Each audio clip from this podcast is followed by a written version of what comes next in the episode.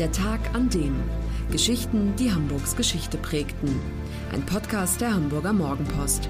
Gelesen vom Autor Olaf Funder. Der 6. November 1918. Der Tag, an dem Arbeiter und Soldaten in Hamburg die Macht an sich rissen. Vor 100 Jahren endet der Erste Weltkrieg. Es ist die Geburtsstunde der Demokratie auf deutschem Boden. Nachdem in Kiel Matrosen den Aufstand geprobt haben, fegen am 6. November 1918 revoltierende Arbeiter und Soldaten auch in Hamburg die alte Ordnung hinweg. Auf dem Rathaus weht die rote Fahne. Die Monarchie in der Hansestadt ist beseitigt, schon drei Tage bevor der Kaiser abdankt. Vier Jahre zuvor, Sommer 1914.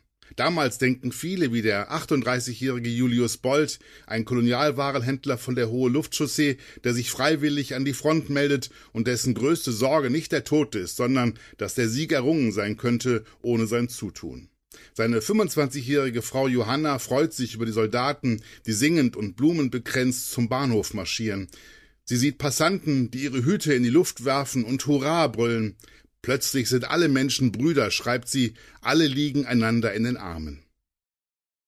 Es dauert ein paar Wochen, ein paar Monate, dann aber weicht der Freudentaumel der Verbitterung. An den Fronten spielen sich Massaker ab. Die Zeitungen sind täglich voll mit den Namen der Gefallenen. Auch Julius Bold ist ernüchtert. Ende 1914 schreibt er an seinen Bruder Krieg ist etwas sehr, sehr Schreckliches. Wenn die Verwundeten jammern, krampft sich das Herz zusammen. Schauerlich. Seinem letzten Brief legt er den Ehering bei. Gib ihn meiner Frau, wenn du völlige Gewissheit hast, dass ich nicht mehr wiederkomme. Bold stirbt am 16. April 1915 in russischer Kriegsgefangenschaft an Flecktyphus. Nicht nur an der Front spielen sich Tragödien ab. Daheim in Hamburg leiden die Menschen unvorstellbare Not. Ab Frühjahr 1915 sind Lebensmittel rationiert. Bis Mitte 1916 werden 70 Suppenküchen eingerichtet, die jeden Tag 150.000 Menschen mit Essen versorgen. Die Lebensmittelrationen sinken ständig auf 1000 Kalorien pro Kopf und Tag. Das ist der Bedarf eines dreijährigen Kindes. Heute Morgen bin ich vergebens um Milch angestanden, schreibt die 37-jährige Wilhelmine Henker aus Barmbek an ihren Mann Otto, einen Tischler, der seit September 1916 an der Front kämpft. Ich habe von neun bis zehn Uhr angestanden, dann hat Frau Wille mich abgelöst. Sie kam um elf Uhr nach Hause, natürlich ohne Milch. Ärgerlich. Jeden Tag geht das so. Fleisch, Kartoffeln, Butter, es mangelt an allem. Es gibt kein Leder, um die Schuhe der beiden Kinder zu besohlen, neue Kleidung sowieso nicht. Und es wird immer schlimmer. Man merkt doch, wie man hinfällig wird, schreibt Wilhelmine Henker. Die Arbeit wird einem so sauer, und auch die Kinder können ja nichts ab. Wir gehen schon immer früh zu Bett, damit der Körper wenigstens Ruhe hat. Wirklich ein Jammer, dass der Krieg kein Ende nimmt. Die Kriegsopposition in der Stadt wächst. 1914 haben die Sozialdemokraten, eigentlich entschiedene Kriegsgegner, einen Burgfrieden mit dem Kaiser geschlossen, haben geschworen, solange der Krieg andauert, auf Opposition zu verzichten. Sie wollten nicht länger die vaterlandslosen Gesellen sein, als die sie immer gescholten wurden. Doch je länger der Krieg dauert, desto größer die Zahl der Sozialdemokraten, die da nicht mehr mitmachen wollen. 1917 gründen die Abtrünnigen ihre eigene Partei, nennen sich jetzt Unabhängige Sozialdemokraten USPD und werden gnadenlos verfolgt von der Justiz, werden verhaftet, eingesperrt und, das ist die schlimmste Strafe für sie, an die Front geschickt. So will General Adalbert von Falk, der als stellvertretender Generalkommandant der eigentliche Machthaber in der Stadt ist, dem Widerstand den Kopf abschlagen. Das gelingt aber nicht. Im Februar 1917 kommt es zu Hungerunruhen. In Harburg, Barmbek, Winterhude, Uhlenhorst, Eimsbüttel, Eilbek, Hamm und Eppendorf plündern Kinder und Frauen 116 Bäckereien. Am Anfang ist es nur der Ruf nach Brot, der ertönt. Aber den 30.000 Hamburger Arbeitern, die am 29. Januar 1918 auf Initiative der USPD in den Ausstand treten, geht es um mehr. Für die Abschaffung der Monarchie streiken sie. Von Falk schickt Truppen. Und wäre es wirklich zum Zusammenstoß gekommen, dann wäre die Revolution wohl schon an diesem Tag ausgebrochen. Aber die Vertreter der sogenannten Mehrheits-SPD rufen zur Mäßigung auf, sorgen dafür, dass spätestens am 2. Februar 1918 alle wieder bei der Arbeit erscheinen. Später wird man davon sprechen, dass dies die Generalprobe der Revolution war. Und alle ahnen schon, die Uraufführung wird nicht mehr lange auf sich warten lassen. Zehn Monate später ist es soweit, denn da gehen in Kiel Matrosen auf die Barrikaden. Auslöser ist ein irrwitziger Befehl der Admiralität. Obwohl der Krieg verloren ist, soll die Flotte auslaufen und sich eine sinnlose Entscheidungsschlacht mit der britischen Marine liefern. Siegen oder untergehen. Von militärischer Ehre, die wiederhergestellt werden muss, ist die Rede. Doch da machen die Matrosen nicht mit. Sie wollen keinen Selbstmord begehen und wagen Unerhörtes. Sie verweigern den Befehl und hissen auf den deutschen Kriegsschiffen die rote Fahne der Revolution.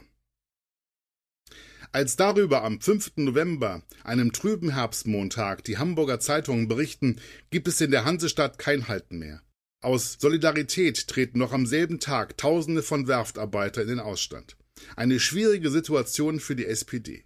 Sie gehört seit Anfang Oktober der neuen Reichsregierung des Kanzlers Max von Baden an, die gerade versucht, Frieden herbeizuführen.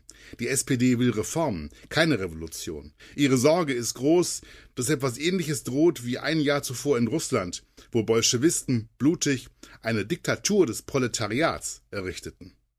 Von einer Räterepublik nach sowjetischem Vorbild träumen dagegen manche in der USPD, der unabhängigen sozialdemokratischen Partei.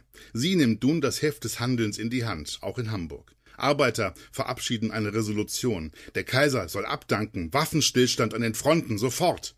Für den Abend wird am Gewerkschaftshaus am Besenbinderhof eine Kundgebung anberaumt, bei der für den folgenden Tag ein Generalstreik beschlossen wird. Einer von 6000 Teilnehmern dieser Versammlung ist er, der Maat Friedrich Zeller.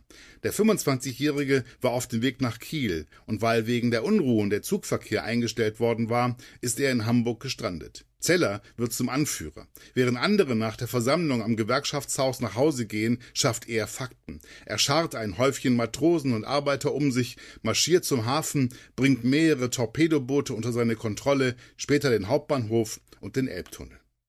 Am darauffolgenden Tag muss die Entscheidung fallen, muss der letzte Widerstand der Kaisertreuen gebrochen werden. Am Morgen des 6. November brechen Revolutionäre auf zur Kaserne an der Bundesstraße. Mit dabei der 24-jährige Metallarbeiter Friedrich Fiete Peter, der als Mitglied der freien proletarischen Jugend schon seit 1916 gegen Militarismus gekämpft hat, dafür verhaftet und an die Front geschickt wurde, wo er desertierte. Im Untergrund wartete er auf die Revolution. Jetzt ist sie da. Vize Peter steht vorne auf dem ersten LKW mit der roten Fahne in der Hand, als die Aufständischen die Kaserne erreichen. Maschinengewehre rattern, Offiziere eröffnen das Feuer. Fiete erleidet einen Kopfschuss. Insgesamt drei Menschen sterben, bevor die Kaserne in die Hände der Aufständischen fällt.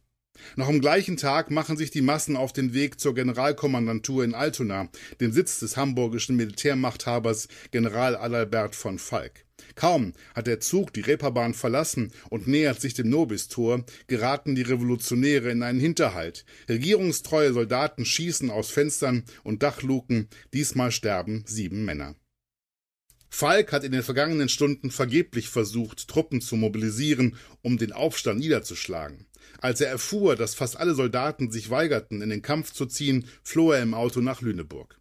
Als die Revolutionäre die Generalkommandantur an der Palmaie erreichen, ist das Gebäude verwaist. Der Falke ist ausgeflogen, heißt es hämisch in der Stadt. Damit ist die letzte Bastion der alten Ordnung gefallen. Der USPD gelingt es, sich an die Spitze der Bewegung zu stellen. Nur Ultralinke, keine Vertreter der SPD, sitzen im provisorischen Arbeiter- und Soldatenrat, der noch am 6. November von 40.000 Menschen auf dem Heiligen Geistfeld per Akklamation bestätigt wird. Mit dem heutigen Tag hat der Arbeiter- und Soldatenrat den größten Teil der politischen Macht in die Hand genommen, heißt es auf Flugblättern der USPD. Ein Zurück gibt es nicht mehr. Wohin die Reise mit Hamburg und mit Deutschland geht, ist in diesem Moment unklar. Sicher ist nur, die alte Ordnung ist passé. Das sehen auch Bürgermeister Werner von Melle und die übrigen Senatoren ein, als sie am Abend im Rathaus Besuch von schwer bewaffneten Männern bekommen. Die alte Elite fügt sich ihrem Schicksal und erklärt, sich in den Dienst der neuen Zeit zu stellen. Der neue, mächtige Mann in Hamburg wird nun für ein paar Wochen Werner Laufenberg. Ein Mann, der von der bürgerlichen Presse verächtlich roter Diktator genannt wird. Mit seiner Uniform und seinem Schnauzbart erinnert er tatsächlich ein bisschen an den späteren sowjetischen Staatschef Josef Stalin. Laufenberg, 46 Jahre alt, ist kein Proletarier. Der aus Köln stammende Historiker ist 1907 nach Hamburg gekommen, weil er ein Buch über die Geschichte der Arbeiterbewegung Norddeutschlands schreiben will. Gemeinsam mit dem Journalisten Fritz Wolfheim und dem Altonaer Rechtsanwalt Dr. Karl Herz wird er 1914 zum Wortführer der Kriegsopposition in der Stadt und stellt sich gegen die Führung der SPD. Laufenberg und seine Genossen werden von der politischen Polizei beschattet und bespitzelt, schließlich wird einer nach dem anderen eingezogen und an die Front geschickt. Jetzt, Anfang November 1918, spielt Laufenberg die zentrale Rolle in der Revolution. Kaum sind die Kaserne in der Bundesstraße und das Generalkommando in Altena in die Hände der Aufständischen gefallen, wird ein neuer Arbeiter- und Soldatenrat gewählt, dessen Vorsitzender der linksradikale Laufenberg wird. Nun geht alles Schlag auf Schlag. Während am 9. November in Berlin die Republik ausgerufen wird und der Kaiser am Morgen des 10. November ins Exil nach Holland flieht, erklärt Laufenberg am 12. November gegen den Widerstand der gemäßigten SPD und der Gewerkschaften Senat und Bürgerschaft für abgeschafft. Zitat Der Arbeiter- und Soldatenrat hat die Ausübung der politischen Gewalt im hamburgischen Staatsgebiet übernommen. Auf Hamburgs Straßen geht es in diesen Tagen chaotisch zu. Das belegen Tagebucheinträge verschiedener Hamburger aus jener Zeit. Die Kanone am Rathaus und die bewaffneten Patrouillen mahnen an den Ernst der Lage, schreibt beispielsweise der Zeitzeuge Gustav Hallbach am 8. November. Meinen Nerven, die ohnehin wieder schlechter als je sind, bekommt dies Gefühl, durch einen fehlgegangenen Schuss angeschossen zu werden, denkbar schlecht. Die Läden sind geöffnet, Theater und Kinos auch, aber ab 22 Uhr herrscht Ausgangssperre. Oft sind Schüsse in den Straßen zu hören. Marodierende Soldaten sind unterwegs, schlagen Scheiben ein, durchsuchen Wohnungen, fordern Lebensmittel, Geld und Schmuck. Wer als Vertreter der alten Ordnung gilt, hat es schwer in diesen Tagen, wie beispielsweise Reda Albert Ballin, der Chef der Hapag, der 1914 seine Beziehungen zum Kaiser und nach London spielen ließ, um den Krieg noch zu verhindern. Vergeblich. Am 8. November besetzen revoltierende Arbeiter und Soldaten das Hapag-Gebäude. Balin muss sein Büro räumen, dort wollen die Revolutionäre tagen. Für die Hausbesetzer ist Balin eine kapitalistische Bestie, der Freund des Kaisers, ein Klassenfeind. Auch seine Villa plündern sie. Als seine Frau von einem Anrufer berichtet, der seine baldige Festnahme angekündigt hat, lässt sich Balin von seinem Diener ein Glas Wasser bringen. Pulver und Tabletten aus seiner Schublade löst er darin auf, trinkt diesen Cocktail und fällt ins Koma. Am 9. November 1918 stirbt er. Unterdessen beginnt im Arbeiter- und Soldatenrat der Kampf um die Vorherrschaft. Laufenbergs Entscheidung, Senat und Bürgerschaft abzuschaffen, wird zurückgenommen, denn die Revolutionäre müssen schon nach wenigen Tagen einsehen, dass sie ohne deren Mitwirkung die Verwaltung nicht weiterführen können. Kreditfähigkeit und Zahlungsverkehr der Stadt sind in Gefahr. Im Januar 1919 bricht der Machtkampf der Bruderparteien SPD und USPD offen aus. Ein Putschversuch gegen Laufenberg scheitert. Um der SPD das wichtigste Kommunikationsmittel zu nehmen, verbietet der rote Diktator der Parteizeitung Hamburger Echo das Erscheinen. Ein Fehler, denn damit bringt Laufenberg viele Arbeiter gegen sich auf. Die USPD hat zwar die Mehrheit im Arbeiter- und Soldatenrat, aber nicht in der Arbeiterschaft. Das zeigt sich, als am Neujahrstag 1919 Laufenberg zu einer Kundgebung auf dem Heiligen Geistfeld aufruft und 10.000 Menschen erscheinen. An der gleichzeitig stattfindenden SPD-Gegendemonstration auf der Moorweide erscheinen dagegen 40.000 Leute. Als die USPD bei der Wahl zur Nationalversammlung am 19. Januar hamburgweit gerade mal auf 6,8 Prozent der Stimmen kommt, die SPD aber auf 51 1950 tritt Laufenberg geschlagen zurück. Damit ist die Zukunftsfrage entschieden. Nicht eine Räterepublik, wie Laufenberg es sich wünschte, wird aus Deutschland, sondern eine parlamentarische Demokratie. Dass das der Wunsch der Wähler ist, unterstreichen sie am 16. März 1919 bei der Wahl zur Bürgerschaft. Es sind die ersten freien Wahlen überhaupt. Erstmals sind auch Frauen wahlberechtigt. Die SPD gewinnt mit 50,5 Prozent und geht eine Regierungskoalition mit der bürgerlichen Deutschen Demokratischen Partei DDP ein. Die USPD, aus der später die KPD hervorgeht, bringt es lediglich auf 8,1 Prozent. Die Revolution ist beendet. Die rote Fahne verschwindet vom Rathaus. Der Arbeiter- und Soldatenrat hat ausgedient. Sein Verdienst ist es, die Mitbestimmung der Arbeiter an der Politik überhaupt erst möglich gemacht zu haben. Von den 135 Verordnungen, die er innerhalb von vier Monaten erließ, bleiben vor allem die sozialpolitischen in Kraft, etwa die Bestimmungen über den Acht-Stunden-Tag, die Beseitigung der Akkordarbeit und der Kündigungsschutz. Deutschland ist jetzt zwar eine Demokratie, doch damit ist die Not für die Menschen in Hamburg und anderswo lange nicht vorbei. Schießereien, Unruhen, Putschversuche, Aufstände bestimmen noch Jahre nach 1918 das tägliche Leben in der Stadt. Tagebucheinträge aus jener Zeit zeigen, wie sehr die Menschen vor allem unter Nahrungsmittelknappheit leiden. Die Not ist ja sehr groß, aber ich staune immer wieder, was wir doch noch jeden Tag auf dem Tisch haben. Das meiste davon aber zu Preisen erworben, die man früher auch nicht im entferntesten für möglich gehalten hätte. Durchweg das Zehnfache der früheren Preise, so schreibt Robert Horbelt am 12. Dezember 1918. Anderswo heißt es, Jetzt ist hier plötzlich das Pferdefleisch in Aufschwung gekommen, das wir alle mit dem größten Appetit essen, während früher wohl niemand Pferdefleisch gegessen hätte. Obwohl längst Waffenstillstand herrscht, hält Großbritannien die Seeblockade gegen Deutschland aufrecht, was vor allem die Hafenstadt Hamburg trifft. Einerseits müssen in Hamburg 120.000 von der Front zurückkehrende Soldaten in den Arbeitsprozess eingegliedert werden, andererseits gibt es aufgrund des Rohstoffmangels kaum Arbeit. Fabriken, öffentliche Verkehrsmittel und sogar die Fischereiflotte liegen lahm. Zusätzlich führen der Versailler Vertrag und die Inflation zu schweren ökonomischen Verwerfungen und bringen die Wirtschaft an den Rand des Zusammenbruchs.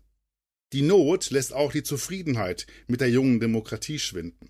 Bei den Osterunruhen am 20. und 21. April 1919 plündern Aufrührer Läden und überfallen Polizeistationen, sodass über die Stadt der Belagerungszustand verhängt wird. Die Bilanz des Aufstands acht Tote und 20 Verwundete. Keine zwei Monate später wird die Stadt von den sogenannten Sülze-Unruhen erschüttert. Alles beginnt damit, dass am Morgen des 23. Juni 1919 vor der Sülze-Fabrik Heile und Co. in der kleinen Reichenstraße beim Verladen von Fleischabfällen Fässer umkippen und sich bestialischer Gestank verbreitet. In Windeseile geht das Gerücht um, es würden Hunde, Katzen und Ratten zur Sülze verarbeitet. Unternehmer Heil wird um ein Haar in der Alster ertränkt. Seine Mitarbeiter werden auf dem Rathausmarkt öffentlich zur Schau gestellt. Die Unruhen nehmen ein solches Ausmaß an, dass die Reichsregierung den ehemaligen Kommandeur der Schutztruppen in Ostafrika, General Paul von Lettow Vorbeck, mit 10.000 Mann in die Stadt schickt, um für Ordnung zu sorgen. Wieder sterben viele Menschen. Rechte und linke Kräfte versuchen auch in den darauffolgenden Jahren immer wieder, die Weimarer Republik aus den Angeln zu heben. Kämpfe gibt es 1920 beim Kapp-Putsch, als ultrakonservative großdeutsche Politiker und Militärs versuchen, die Uhren zurückzudrehen. Oder bei den Märzunruhen 1921, als die KPD zum Generalstreik aufruft. Bürgerkriegsähnliche Unruhen zetteln Kommunisten im Oktober 1923 in der Hoffnung an, dass Gleichgesinnte im ganzen Land ihrem Beispiel folgen. Doch der Aufstand, bei dem 100 Menschen im Kugelhagel sterben, bleibt im Wesentlichen auf Hamburg beschränkt. Dank des wirtschaftlichen Aufschwungs kommt die Stadt danach langsam zur Ruhe. Das Bündnis der SPD mit bürgerlichen Parteien sorgt für stabile Verhältnisse, bis die Weltwirtschaftskrise im Herbst 1929 dieser günstigen Entwicklung ein jähes Ende bereitet. Zahllose Protestfehler schließen sich entweder der KPD oder der NSDAP an. Anhänger beider Parteien liefern sich blutige Straßenschlachten, bis die Sache 1933 entschieden ist. Die Nazis kommen an die Macht und machen alle Errungenschaften der Revolution 1918-19 zunichte. Das war der Tag an dem Geschichten, die Hamburgs Geschichte prägten.